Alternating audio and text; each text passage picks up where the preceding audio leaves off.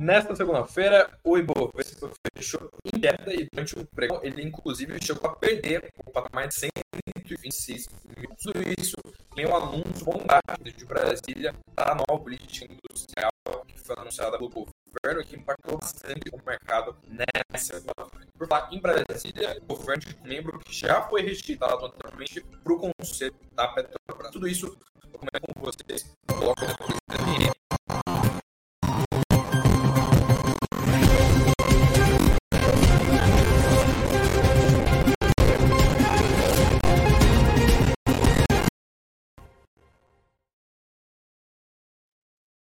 Olá, uma boa noite para todos vocês, boa noite para todo mundo que está entrando logo nesses minutinhos de live.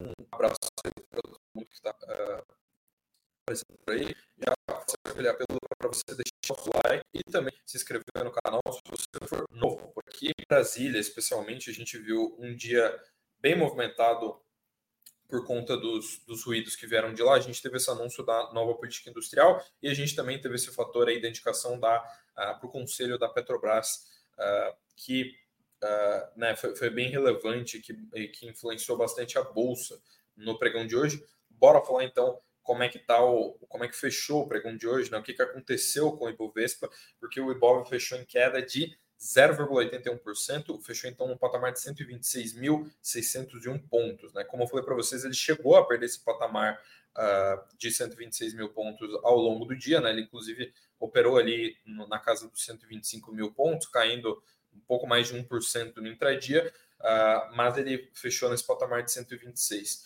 Uh, e eu destaco aqui que foi um dia bem negativo para varejistas eh, e para companhias que são sensíveis à curva de juros, né, como a gente já tem visto em alguns outros pregões. Uh, eu destaco aqui que as maiores quedas foram todas né, vinculadas ao varejo. Né? A gente viu aqui Loja Renner, Açaí, uh, várias outras companhias que são sensíveis à curva de juros caindo. Isso acontece porque hoje a gente viu alta do dólar e alta dos juros futuros. Esse cenário todo azedou um pouco o cenário para essas companhias que são sensíveis à curva de juros. A gente viu a Lojas Renner ser a principal queda do intradia, caiu mais de 5%, ficou na ponta negativa do Ibovespa, e logo atrás a gente viu Açaí, Rapvida, Cogna, Localweb, Carrefour uh, e várias outras companhias caindo ali na casa dos 4%. A Rapvida, diga-se de passagem, segue a tendência de queda desde a semana passada, com aqueles ruídos sobre uh, uma questão judicial, né, sobre uma investigação do Ministério Público sobre a companhia estar eventualmente uh, descumprindo medidas judiciais. E aqui, olhando para as maiores altas, a gente vê o, a Cielo sendo a maior alta do intradia, subiu 3,6%, e a BRF ficou logo atrás, sendo a segunda maior alta do Ibovespa de hoje, subindo 2,6%. É, e eu destaco aqui Uh, que a gente teve, como eu falei para vocês, fortes influências de Brasília por conta da divulgação da nova política industrial, que é chamada de Nova Indústria Brasil. Eu já falo mais sobre o que, que isso significa, por que isso impactou tanto o mercado hoje, logo menos, mas antes disso a gente tem que falar como os mercados fecharam lá fora também, porque hoje uh, o dia foi bastante positivo, na verdade, no exterior, a gente viu todas as bolsas, incluindo Nova York, Europa e outros locais, subindo durante essa segunda. Lá em Wall Street, o S&P subiu 0,2%, o Dow Jones subiu 0,3% uh, e a Nasdaq também subiu 0,3%. Quando a gente olha para a Europa, a gente viu Frankfurt tendo um avanço de 0,77%, Londres fechou em alta de 0,3% e o Eurostox, nesse cenário, avançou 0,7%. Quando a gente olha para as commodities, tanto o petróleo quanto o minério de ferro subiram nessa segunda-feira. O petróleo avançou 1,6% para 79 dólares e 83 centavos o barril, enquanto o minério de ferro subiu 0,5% para um patamar de 132 dólares a tonelada lá na bolsa de Dalian. E o dólar, como eu já adiantei para vocês aqui, subiu, ele teve uma alta bem expressiva hoje, ele subiu 1,24% e fechou a R$ 4,98, bem próximo dos R$ 5,00. Uh, e esse cenário todo, como eu já destaquei aqui, ele teve forte influência da política industrial que foi anunciada pelo governo. Inclusive, eu coloco aqui na tela a coletiva que foi concedida pelo governo hoje pela uh, na parte da tarde. A gente viu que o, uh, o governo anunciou novas medidas, né? Uma, uma, uma, política industrial com novas medidas e novas metas, inclusive. E aí você me pergunta, Eduardo, que raios é essa nova política industrial? Por que isso impactou a Bolsa? Por que, que tanto esse pregão aqui de segunda-feira. E eu destaco para todos vocês que a gente viu um grande impacto disso por conta do fiscal, das cifras, dos números que estão inclusos uh, nesse, nesse pacote né, que prevê reindustrializar o país. Uh, o valor que foi divulgado pelo governo é de nada mais nada menos do que 300 bilhões de reais, do qual a maior parte vai ser destinada para financiamento. Uh, esse programa que foi anunciado pelo governo, essa nova política industrial, ela inclui novas metas e novas medidas né? ou seja, novas metas de longo prazo, coisas que o governo quer fazer daqui muito para frente, mas também tem várias medidas de curto prazo, que inclusive devem ser visadas até o fim do mandato do presidente Lula, que termina ali em 2026. Uh, e eu destaco aqui as, as declarações tanto do Lula quanto dos outros membros do governo com relação a esse programa. O próprio Lula falou, abre aspas, agora dinheiro não é mais problema. Como eu acabei de falar para vocês, são 300 bilhões de reais, é muito dinheiro. Uh, e o propósito desse programa, conforme foi anunciado pelo Lula e outros membros do governo, é de reindustrializar o país, de colocar mais dinheiro na economia. E é um projeto bem protecionista, digamos assim. Ele coloca bastante dinheiro nas empresas nacionais e ele tem várias metas, que inclusive eu vou ler algumas delas para vocês, vocês entenderem do que eu estou falando, que uh, tem muito essa coisa do nacional, do protecionismo econômico. Uh, e só para ficar claro aqui, né, dos 300 bilhões que eu citei, dos 300 bilhões que estão previstos nesse programa, são 271 bilhões que são destinados, né, que vão ser destinados para financiamento das empresas via BNDES, 21 bilhões vão ser créditos não reembolsáveis e uma parte bem menor, de 8 bilhões, vão ficar destinadas para aportes diretos nas empresas por meio de compra de ações, ou seja, o BNDES é, comprando participação societária em empresas. Uh, o, uh, as empresas que vão receber esse crédito, né, ou os bilhões que estão desse programa, tem alguns requisitos, né, inclusive no, no caso das empresas do agronegócio, você tem um requisito que é de não desmatar, requisitos que são relacionados à política ambiental, e no caso da indústria e de várias outras empresas, tem aqueles requisitos de não estar na lista de empresas que são relacionadas ao trabalho análogo à escravidão.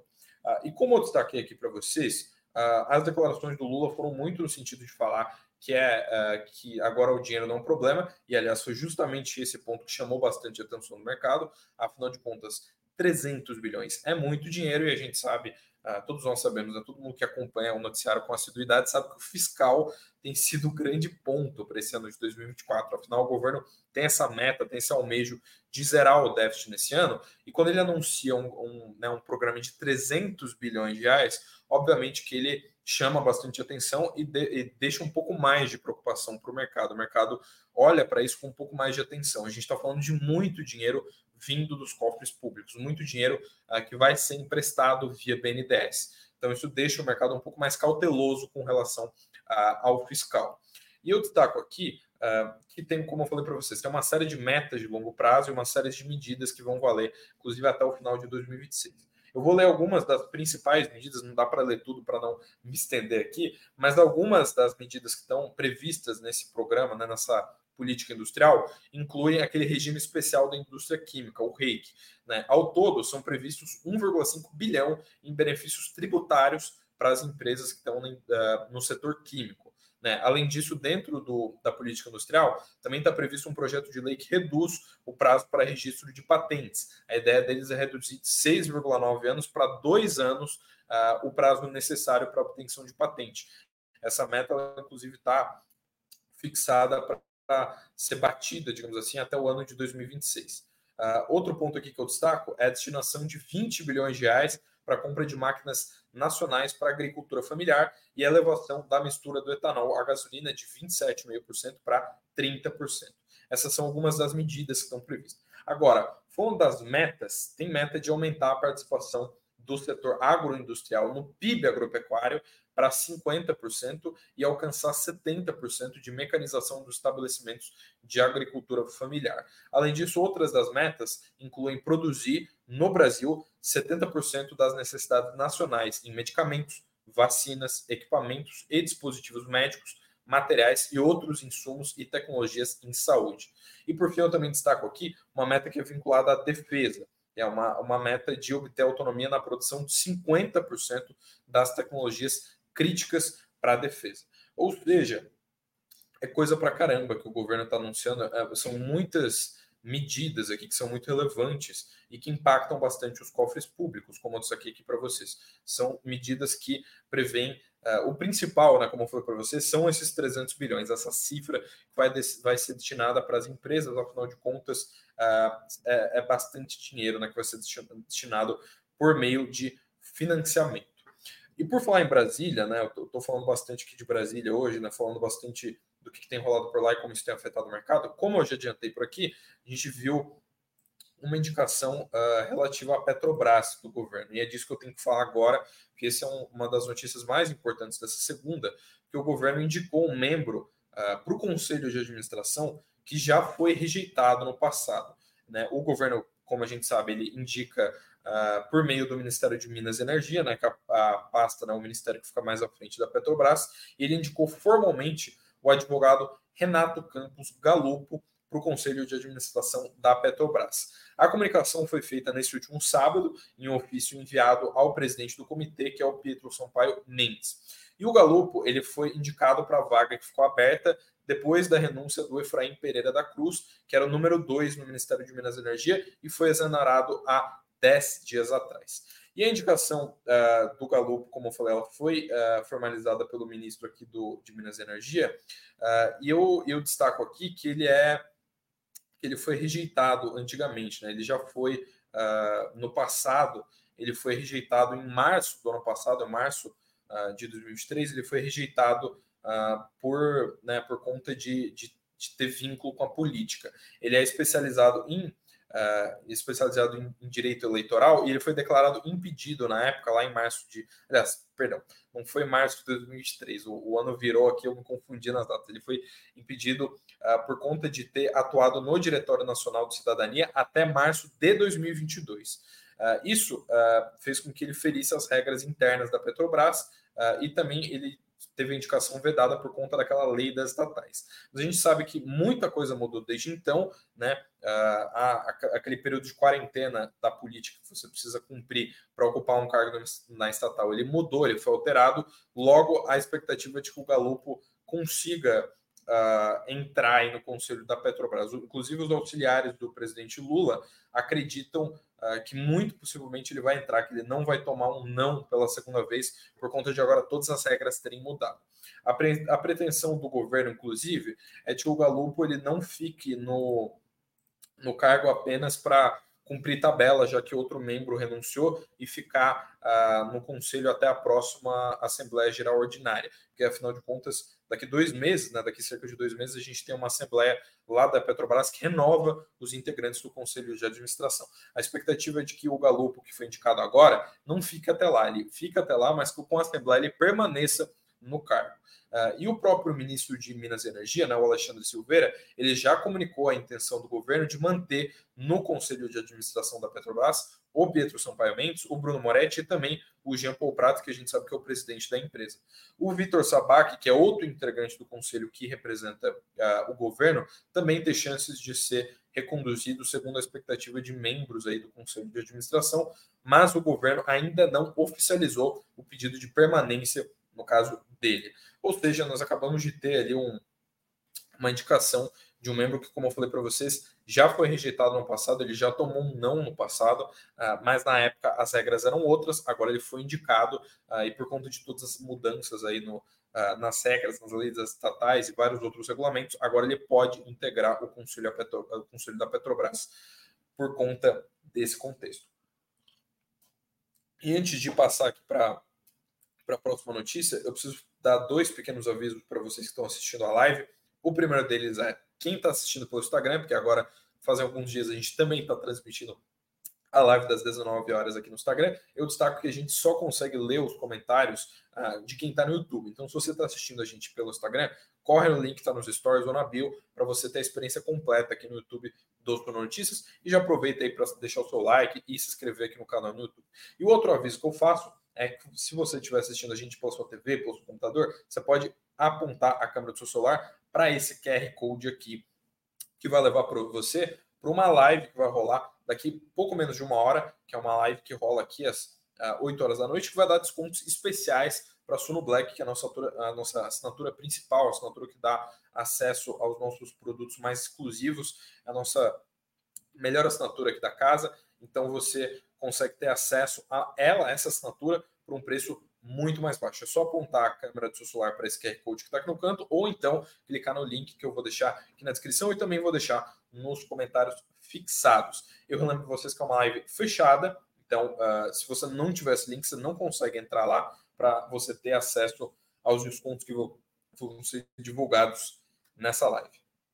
E agora eu continuo aqui o noticiário de hoje. Agora chega de falar de Brasília, afinal de contas, tem bastante coisa sobre mercado para falar hoje. E a gente tem um, uh, tem um ponto muito relevante para falar do mercado hoje, que é o, uh, o assunto é Umbev. Afinal de contas, a gente sabe que essa é uma das empresas mais relevantes da Bolsa. E nessa semana, alguns analistas começaram a se debruçar sobre a empresa, uh, comentar um pouco mais o que, que eles esperam para o resultado da companhia. A Ambev ela divulga o seu resultado trimestral daqui a alguns dias e os analistas do Itaú BBA projetaram que ela vai divulgar 7,5 bilhões de reais em EBITDA.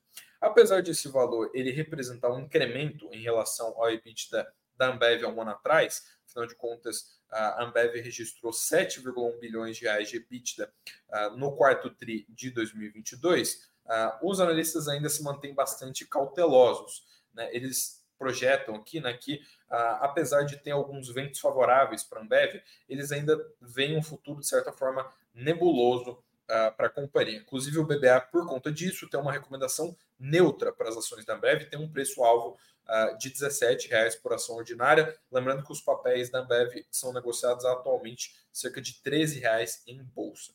Uh, e o BBA falou o seguinte, né, que a aceleração uh, na divisão de cervejas aqui no Brasil muito provavelmente vai beneficiar a Ambev nos próximos trimestres, mas eles preferem ficar cautelosos por conta do que eles chamam de falta de visibilidade sobre temas importantes que podem ter um impacto significativo no desempenho e no valuation da Ambev.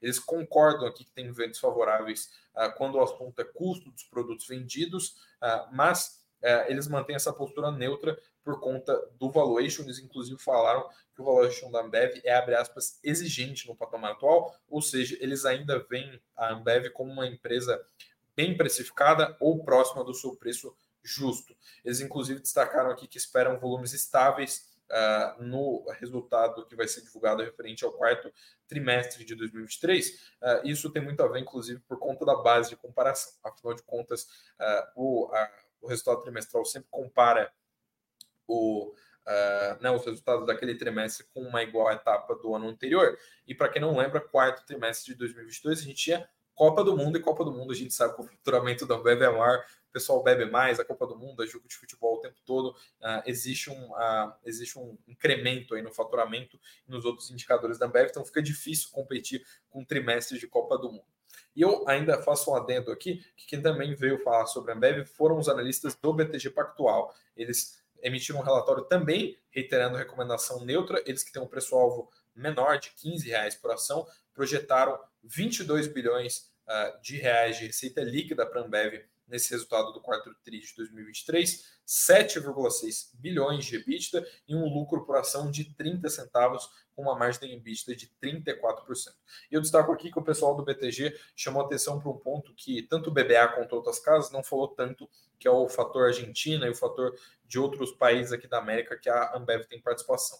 Eles falaram que o Uh, os crescimentos de alguns indicadores financeiros podem desacelerar em relação aos trimestres recentes, mas isso se deve principalmente à função daquela tradução cambial desfavorável da Argentina. E eles falaram aqui que tanto o Brasil quanto os, os outros países da América Central devem acelerar o EBITDA da Ambev por conta do desempenho que ficou forte aqui na divisão de bebidas, na divisão de cervejas aqui no Brasil.